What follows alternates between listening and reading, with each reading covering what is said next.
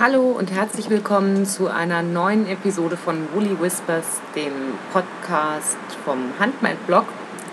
Heute mal ein Experiment. Äh, ich nehme den Podcast von meinem Balkon aus auf, weil dieser Balkon auch eine große Rolle in der heutigen Episode spielen wird. Es ist ein Experiment. Ähm, wenn man hier sitzt, nimmt man die Nebengeräusche nicht so sehr wahr. Seit ich jetzt weiß, dass ich einen Podcast aufnehme, kommt es mir fürchterlich laut vor. Ich würde mich freuen, wenn ihr mir in den Kommentaren ein Feedback dazu gebt, ob das so geht oder ob das total störend war. Das lässt sich immer so schlecht einschätzen, wenn man vor dem Mikrofon sitzt. Wir versuchen es einfach mal. Wenn es gar nicht geht, wenn's, äh, wenn jetzt alle schreiben, oh Gott, ich habe nach den ersten zwei Minuten abgeschaltet, weil es nicht auszuhalten war, dann nehme ich den noch mal ganz brav im stillen Kämmerlein auf. Aber das Wetter ist heute so genial und außerdem, wie gesagt, äh, der Balkon wird heute eine große Rolle spielen. Also, eine neue Episode Uli Whispers. Zeit wird's auch. Ähm, ich werde mich ein bisschen von dieser Struktur lösen, die ich früher hatte mit den verschiedenen Kategorien, weil sich einfach bei den Dingen, die ich mache und den Dingen, über die ich erzählen will, ähm, Änderungen ergeben haben. Ähm, ich stricke zum Beispiel oder habe seit Ewigkeiten nicht mehr gestrickt. Dafür gibt es ein paar andere Sachen, die jetzt wichtig sind für mich. Ich fange trotzdem mal mit Wolligem an, denn es das heißt ja immerhin Woolly Whispers. Wie gesagt, ich stricke im Moment kaum noch, aber ich habe ein Großprojekt wieder ausgegraben. Ihr habt es vielleicht schon in meinem Blog gelesen. Und zwar habe ich anlässlich der diesjährigen Tour de Vlies ähm, das, ja, das, die Rohwolle wieder ausgegraben, die wir damals mal vom Tierpark Berlin bekommen haben. Ich weiß nicht, ob ich schon mal einen Podcast darüber erzählt habe, aber es gibt auf jeden Fall einen Blog-Eintrag dazu. Ähm, Nochmal ganz kurz zusammengefasst für die, die es noch nicht wissen. Ein paar Spinnfreundinnen und ich, äh, unter anderem äh, Jajas, äh, ähm, Belladonna vom Fiberspace und äh, Distelfliege von der urbanen Spinnstube und noch ein paar andere hatten vom Tierpark Berlin das Angebot bekommen, gegen ja, eine Spende für die Kaffeekasse ähm, Rohwolle direkt vom Schaf zu bekommen, von verschiedenen Schafsorten. Das ist mittlerweile schon einige Jahre her. Und ich hatte seitdem, wir hatten das dann gemeinsam vorsortiert und gewaschen und so weiter und so fort. Und dann habe ich das in Vakuumbeutel getan und weggepackt und seitdem irgendwie nicht mehr angefasst. Äh, und da kam mir die Tour de Vlies jetzt gerade recht, das mal als Vorwand zu nehmen, den Kram wieder auszupacken. Und zwar handelt es sich bei dem, was ich jetzt verarbeiten möchte, um Gotlandschaf. Das ist ein, finde ich, hat eine total tolle Farbe, ganz viele Grauschattierungen, hat ein bisschen längere schwarze ähm, Oberhaare, relativ weiche Unterwolle. Es ist keine ganz weiche Kuschel-Schmusewolle. Aber mein Plan ist daraus eine Strickjacke zu machen, so denn das Garn nachher reicht. Die Wolle ist momentan in dem Zustand, dass sie einmal gewaschen ist, aber immer noch reichlich fettig und vor allem ist es jede Menge Dreck drin das, was man so ähm, beschönigt unter VM versteht, also Vegetable Matter, schlicht gesagt Dreck, also Gras, Einstreu, Sand, Brösel, Dreck halt. Ähm, das kann ich so nicht kardieren, weil das gibt eine Riesensauerei. Deswegen habe ich mich jetzt dazu entschlossen, dass meine erste Amtshandlung sein wird, dass diese Wolle gekrempelt wird, denn sie ist nach dem ersten Waschen und Schleudern und Trocknen auch relativ verklumpt will nicht unbedingt sagen verfilzt, aber verklumpt. Das heißt, momentan sieht das so aus, dass ich mich auf den Balkon setze. Deswegen, auch hier spielt der Balkon schon eine Rolle.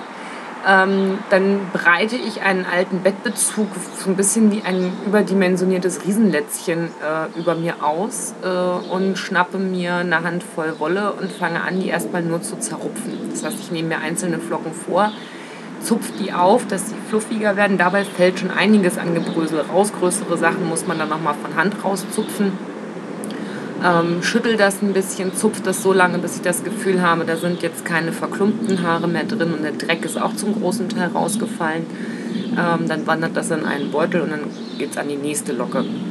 Wenn ich da so mal, eine gute Stunde dran rumgezupft habe, dann ist eine meiner Taschen, die ich dafür benutze, voll. Ähm, das sind dann bombastische knapp 50 Gramm vielleicht. Ähm, die wird dann gewaschen. Das mache ich ähm, immer gleich portionsweise in einer, in einer Waschschüssel, also wirklich in einer großen Plastikschüssel, einfach mit äh, ein klein bisschen mildem Shampoo und äh, relativ warmem Wasser.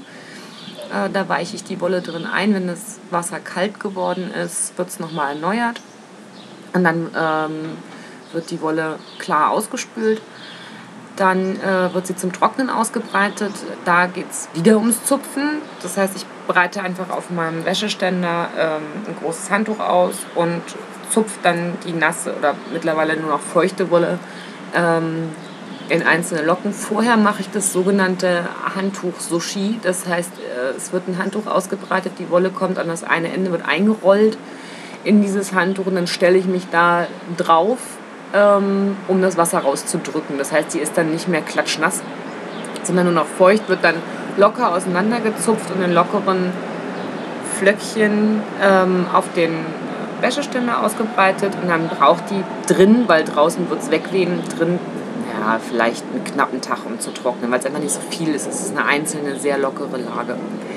Das habe ich mittlerweile schon ein paar Mal gemacht und habe jetzt, ich habe es noch nicht gewogen, aber ich würde schätzen, vielleicht 200 Gramm zusammen. Das heißt, ich habe noch einiges vor mir. Die nächsten Schritte werden dann sein, wenn alles gekrempelt und gewaschen ist, ähm, dass die ganze Geschichte dann kardiert wird. Dazu werde ich mir ähm, eine Kardiermaschine ausleihen und ähm, ja, wenn es dann kardiert ist, dann geht es ans Spinnen. Beim Kardieren werde ich wahrscheinlich noch ähm, eine andere Faser mit reingeben, aus zwei Gründen. Erstens, weil das Gotlandschaf nicht genug sein wird für so ein großes Projekt. Ich hatte irgendwie im Kopf, ich hätte ein knappes Kilo, aber entweder war da so viel Dreck dabei oder ich habe irgendwo noch eine Tüte, die ich verkramt und nicht wiedergefunden habe. Jedenfalls, was ich jetzt habe, sind irgendwie nur knapp 600, 700 Gramm. Ähm, das heißt, es reicht auf keinen Fall. Und außerdem würde ich gerne was Weicheres mit reinkardieren, damit es eben doch nicht so struppig borstig wird, je nachdem, wie sie es dann verspinnt. Ähm, da habe ich ähm, Schwarzkopfschaf. Das ist schon gewaschen. Das ist auch vom Tierpark. Das ist bereits gewaschen ähm, und auch noch nicht kardiert. Das muss ich, glaube ich, auch nicht krempeln. Das ist ziemlich sauber und, und nicht so verklumpt. Das werde ich also damit reinkardieren, damit die ganze Sache ein bisschen weicher wird und damit die Menge gestreckt wird. Und wenn es dann kardiert ist, dann wird es gesponnen. Das werde ich auf dem Rad machen, einfach aufgrund der Menge. Da mache ich nicht mit der Handspindel unglücklich, das weiß ich. Das geht dem Rad einfach deutlich schneller. Ähm, ja, dann zwirnen. Und dann, dann muss, müsste ich irgendwann anfangen, mir ein vernünftiges Muster rauszusuchen, ähm, was für eine Jacke ich denn gerne machen würde.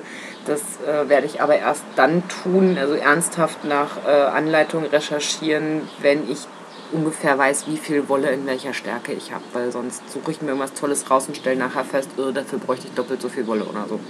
Das wäre ja blöd. Ja, ansonsten mache ich momentan nicht viel Wolliges. Ich spinne sonst kaum in letzter Zeit stricken, wie gesagt, gar nicht. Das ist aber auch so ein bisschen so eine saisonale Geschichte. Irgendwie stricke ich lieber im Winter. Ich finde es, im Sommer habe ich nicht so die Lust dazu und äh, es ist dann auch ja, irgendwie wenn es warm ist und dann immer die, ha die Hände in warmer Wolle vergraben, finde ich irgendwie nicht so toll. Andere, anderen macht das nichts aus, die stricken gerne im Sommer. Ich mag es persönlich nicht so gerne. Dafür habe ich ähm, öfter mal wieder genäht. Da wird es auch noch einen Blogpost zu geben. Ich habe mir ein paar Röcke gemacht, nach verschiedenen, teilweise nach Anleitung, teilweise so Pi mal Daumen. Habe dabei einiges gelernt, wie man es nicht machen sollte. Aber das ist ja auch das Schöne an solchen Hobbys. Man hat so einen Learning by Doing-Effekt. Was jetzt ganz neu ist und eigentlich auch noch gar nicht passiert, ist die Tatsache, dass ich mich wieder einem alten Traum zugewandt habe, und zwar dem Weben. Ich fand Weben schon immer toll, ich fand Weben schon immer faszinierend und habe es bisher immer von mir weggeschoben. Einerseits mit dem Argument, du brauchst nicht noch ein Hobby, du hast irgendwie das Spinnen, das Stricken, das Färben, das Nähen und du kommst so schon irgendwie zu nichts und verbloggen willst du den ganzen Kram auch noch. Zum anderen bin ich halt immer davon ausgegangen, ne, das ist wieder Equipment, was du brauchst, was sperrig ist und was vor allem teuer ist.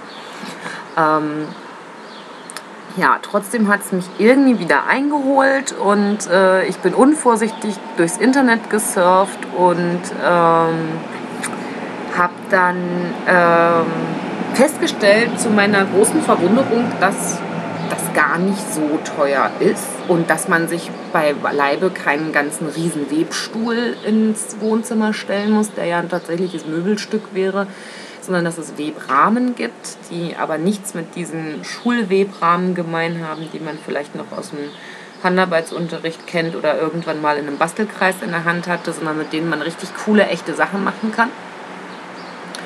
Und dass die eben sogar relativ platzsparend sind, weil die eben flach sind und sich irgendwie unter das Bett hinter die Couch schieben lassen und zum Teil sogar zusammenklappbar sind, sogar mit aufgezogener Kette. Ein bisschen verliebt habe ich mich in die Kromsky-Harfe. Das ist ein Gatterkamm-Webrahmen oder auf Englisch Rigid Heddle Loom. Ähm, Finde ich eine ganz coole Sache, weil es eben kein Webstuhl ist, weil es relativ wenig Platz wegnimmt, aber man kann doch eine ganze Menge Sachen damit machen. Ich war erstaunt. Ich habe anfangs gedacht, okay, damit kannst du wirklich nur simple Leinwandbindung machen, also als Strickanalogie nur glatt rechts. Aber man kann doch eine ganze Menge damit anstellen. Ich habe mehrere ähm, Projekte gefunden bei Revelry. Ich habe ähm, Blogs besucht und mir YouTube-Videos angeguckt und so weiter, weil ich vermeiden wollte, mir für ein neues Hobby ein Gerät zuzulegen, ähm, wo ich in einem Jahr keinen Spaß mehr dran habe, weil ich dann irgendwie kompliziertere Sachen machen will und das Ding, ja, die Technik gibt es dann einfach nicht her. Das fände ich super ärgerlich. Aber man kann wohl eine ganze Menge damit anstellen und insbesondere auch mit Farben und Materialien spielen. Ähm, der absolute Hammer wäre natürlich irgendwann ein selbstgesponnenes Garn äh, zu verweben. Das fände ich natürlich Oberklasse. Ja, das ist so ein bisschen der Traum, der aber langsam Realität werden will. Ich ähm, warte momentan noch auf, eine, auf einen kleinen finanziellen warmen Regen, ähm, von dem ich weiß, dass er hoffentlich bald kommen wird. Und wenn das da ist, habe ich mir vorgenommen, dann werde ich mir einen solchen Webrahmen zulegen. Und dann gibt es natürlich auch wieder neue Blogposts dazu ähm, und wahrscheinlich dann auch einen neuen Podcast. Ich werde den breitesten Rahmen nehmen, den gibt es in verschiedenen Webbreiten. Ähm, der breiteste hat eine, eine Webbreite von 80 cm. Das ist relativ groß, das weiß ich, das ist relativ sperrig und ich werde mir wahrscheinlich auch einen Ständer dazu besorgen müssen.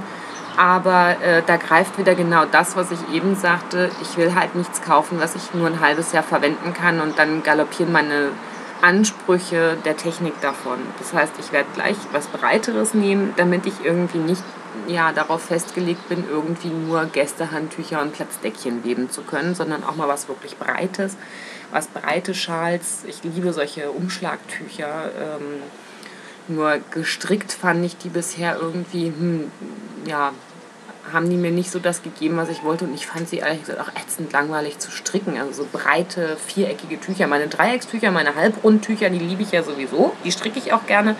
Aber mein, mein Wunsch war halt immer irgendwie so ein großes wie diese, ja, wie diese Paschmina-Schals oder so. Dass ich das in der Feinheit nicht auf dem äh, Katakam-Webram hinkriegen werde, zumindest nicht am Anfang, ist mir auch völlig klar. Aber so vom Prinzip her, damit ihr wisst, was ich meine. Äh, und letzten Endes 80 cm Webbreite, das kann man auch schon äh, irgendwo für, ja, für, für Kleidung nähen fast benutzen. Nicht jetzt und nicht, nicht in zwei Monaten, aber irgendwann, wenn man ein bisschen sicherer ist und es ein bisschen flotter von der Hand geht.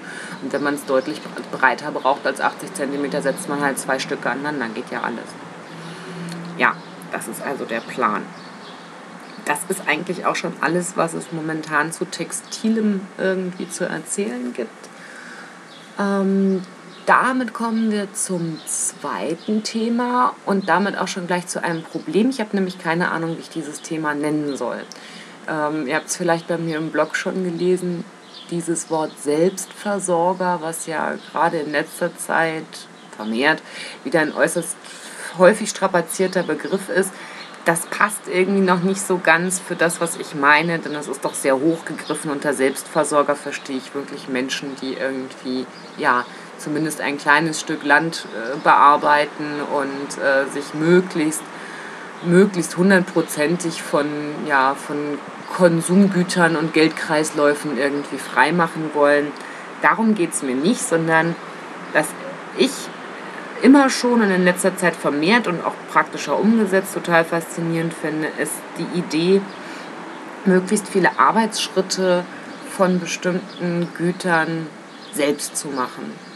Äh, beispielsweise beim, bei meinen Handarbeiten hat es damit angefangen, dass ich eben irgendwann gestrickt habe. Dann, mir, dann kam ich ans Spinnen. Dann habe ich nur noch habe ich keine, kein Garn mehr gekauft, sondern dann Kammzüge. Der nächste Schritt rückwärts sozusagen war dann das Färben. Und wieder ein Schritt rückwärts war dann ähm, sowas wie diese Tierparkwolle, wo ich also das Schaf zwar nicht selber geschoren habe, aber so ziemlich jeden, oder nicht nur ziemlich, sondern jeden Arbeitsschritt danach selber gemacht habe. Und das lässt sich ja auf ganz viele Sachen übertragen. Und ich finde immer, ähm, je mehr man selbst macht, desto erstens macht es Spaß und, und ist immer schöner und leckerer und besser als irgendwas gekauftes. Selbst wenn es unperfekt ist, macht es das eigentlich nur noch viel perfekter und besser. Ähm, das lässt sich auf viele verschiedene Sachen übertragen. Praktisches Beispiel habe ich jetzt angefangen, mein Brot selbst zu backen mit gemischten Erfolgen. Mein erstes Brot, liebevoll genannt Brot 1.0, war ein Ziegelstein. Das war ein Sauerteigversuch, der, ähm, ja, ich hätte es nicht mal den Enten im Park verfüttern wollen, man hätte sie aber gut damit erschlagen können. Also Brot 1.0 war nichts. Brot 2.0 war dann mit Hefe, das ging schon ganz gut. Damit experimentiere ich jetzt rum und versuche mich stetig zu verbessern.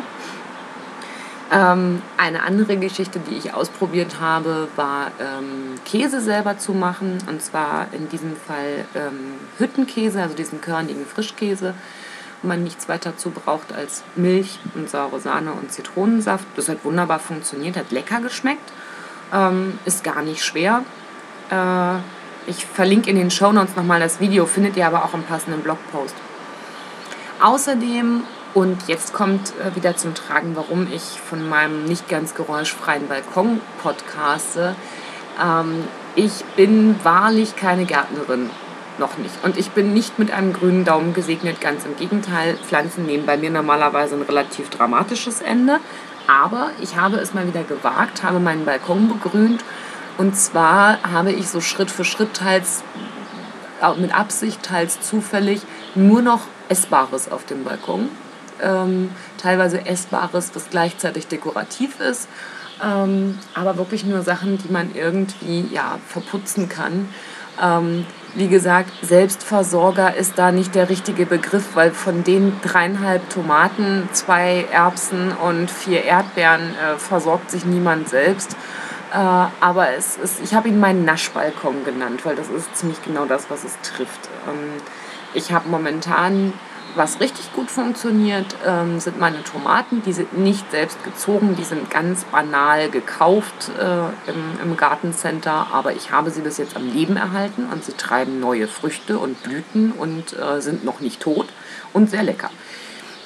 Was auch prima funktioniert, ist ein Pflücksalat. Den habe ich gesät, der kam wunderbar.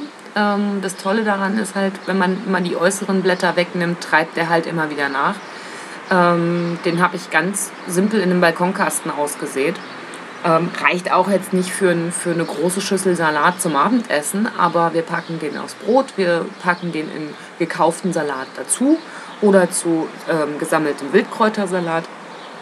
Also so als Bereicherung. Ne? Naschbalkon, nicht Selbstversorgung. Wo ich Pech mit hatte, waren einmal meine Erdbeeren.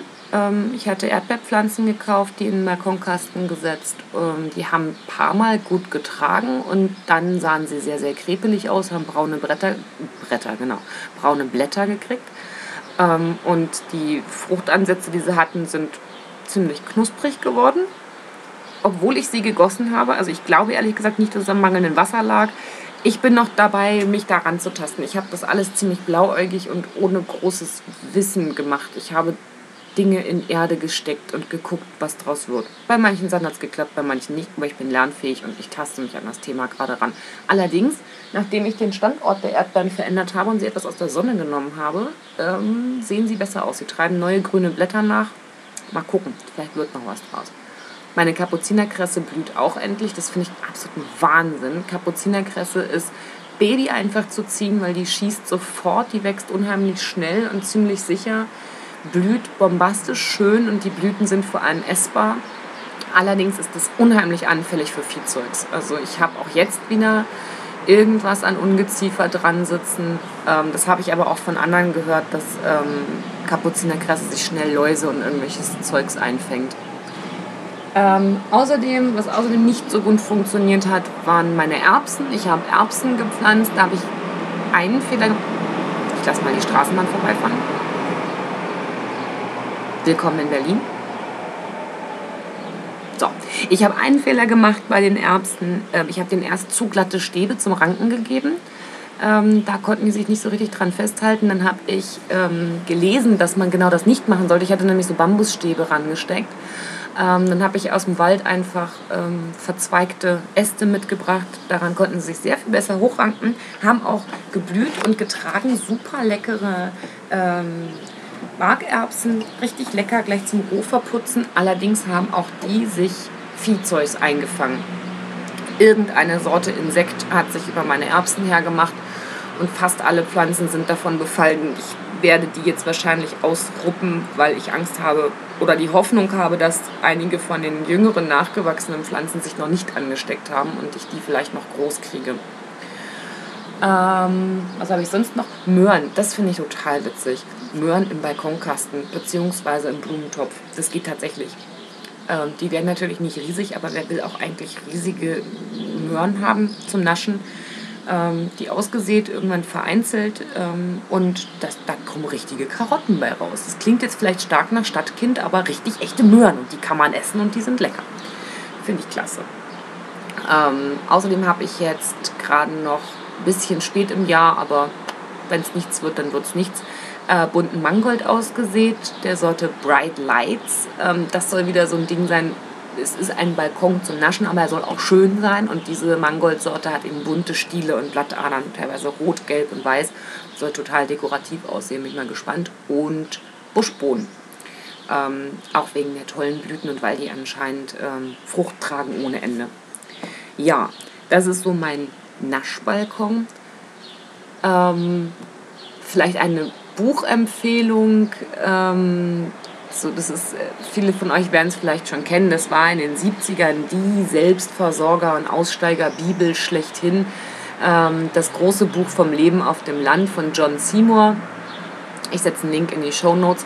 Ähm, in meinem Fall allerdings das neue Buch vom Leben auf dem Land. Das ist das gleiche Buch, aber in der Neuauflage, ähm, wo glaube, die einzigen Veränderungen sind, dass man markiert hat, wo er in den 70ern ähm, äh, Insekten, Insektizide und Pflanzenschutzmittel und so genannt hat, die man heutzutage nicht mehr so verwenden würde.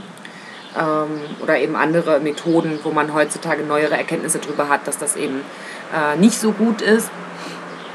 Und ich glaube, das Kapitel über erneuerbare Energien hat man auch verbessert. Äh, was ich an dem Buch total toll finde, ist, ist es ist wirklich für, für Träumer vielleicht auch für Leute, die es wirklich machen wollen. Ich habe irgendwo gelesen, dass es beworben wurde mit äh, für Realisten und Träumern. Das, da passe ich wohl eher in die zweite Kategorie, aber es wird tatsächlich in diesem Buch mit sehr schönen Bildern und sehr gut verständlichen Texten alles Mögliche an Handwerks- und Handarbeits- und Anbautechniken erklärt. Also von äh, wie dengelt man eine Sense, über wie melkt man eine Ziege, wie macht man Käse, wie spinnt man Wolle, wie töpfert man, wie baut man einen Brunnen, alles Mögliche. Wahrscheinlich werde ich 97 Prozent davon niemals in meinem Leben benötigen, aber andere Sachen finde ich einfach spannend zu lesen. Es gibt einem nochmal Ideen, was man machen könnte. Äh, und ich finde es einfach wunderschön, darin zu blättern und so ein bisschen davon zu träumen und äh, zu überlegen, wo ich vielleicht noch äh, Schritte auf der Produktionskette rückwärts gehen könnte. Außer bei Frischkäse, Brot und Wolle und Tomaten. Kleinen, wenigen, aber immerhin. Ja, vielleicht noch ein Wort ähm, zu einem Thema, was bei den letzten Podcasts noch gar keine Rolle gespielt hat oder kaum. Ähm, ihr werdet es gemerkt haben, mein Podcast hat sich thematisch so ein bisschen, hat sich das Gewicht so ein bisschen verlagert. Ich habe sehr, sehr viel zum Thema Frisuren, ähm, Haare, Haarpflege und so weiter reingestellt. Das hängt damit zusammen, dass ich seit gut, ein, gut über einem Jahr momentan ganz exzessiv dabei bin, meine Haare wieder lang zu züchten. Ich hatte früher schon lange Haare, dann zwischenzeitlich mal sehr kurz und ich will sie jetzt wieder sehr, sehr lang haben. Ähm, habe mich dazu in einem Forum angemeldet, www.langhaarnetzwerk.de. das ruft öfter mal ähm, amüsiertes Kopfschütteln hervor, wenn ich sage, ich bin in einem Langhaarforum. Aber ganz ehrlich, was ist in, an einem Langhaarforum alberner als an einem Strick-, Häkel- und Spinnforum? Ähm, letzten Endes finde ich es immer total klasse, wenn man sich mit einem neuen Thema auseinandersetzt, sich mit anderen Leuten auszutauschen, die ähm, ja, vielleicht andere Erfahrungen gemacht haben, mehr Wissen, äh, von denen man was lernen kann und umgekehrt. Lange Rede, wenig Sinn. Ähm, ich probiere ganz, ganz viele Frisuren aus. Ich mache mir Gedanken zu haarigen Themen. Ähm, und deswegen findet ihr auch jetzt ähm, in meinem Blog eine neue Rubrik und gleich eine neue Seite oben, also einen neuen Reiter. Ähm, Frisuren, wo ich Anleitungen, Fotos und so weiter von den Frisuren, die ich momentan so trage, poste. Außerdem ähm, regelmäßige Wachstumsbilder. Ich mache immer am Anfang des Monats ein Foto, wie lang meine Haare geworden sind oh, heute ist der 8. Ich habe mein Juli-Foto noch nicht gemacht. Ähm, ja, solche Geschichten. Nur, dass ihr euch vielleicht nicht wundert, was das mit wolligen Themen zu tun hat. Mein Podcast heißt nun mal Woolly Whispers, weil der Blog als kompletter Handarbeitsblog angefangen hat. Aber äh, ich schränke mich da nicht selber ein, sondern ich blogge und podcaste über die Sachen, die mich gerade irgendwie beschäftigen und die ich spannend und interessant finde. Und das, wie das im Leben so ist, schlägt das mal zur einen, mal zur anderen Seite aus. Wer weiß, vielleicht kommt im Winter wieder mehr wolliges, strickartiges. Oder vielleicht habe ich dann schon die ersten bombastischen Erfolge auf dem Webrahmen gehabt, wer weiß. Ja, ich glaube, das war alles, was ich erzählen wollte. Wie gesagt, die, die entsprechenden Links setze ich euch in die Show Notes rein und ich wäre sehr dankbar, wenn ihr mir in den Kommentaren Feedback zur Tonqualität geben könntet, was meinen kleinen lauten Stadtbalkon angeht. Ähm, und wenn irgendjemand eine Idee hat, ähm, wie ich diese neue Rubrik nennen könnte, die nicht Selbstversorger ist, aber Do-it-yourself klingt auch irgendwie so nach Basteln mit Tonpapier, ähm, wenn jemand eine Idee für einen knackigen Begriff hat, immer her damit. Ansonsten freue ich mich wie immer über jedes Feedback, jeden Kommentar. Ich wünsche euch einen wunderschönen Tag, Abend, wann immer ihr mich hört und immer eine Handbreit Wolle im Korb. Macht's gut.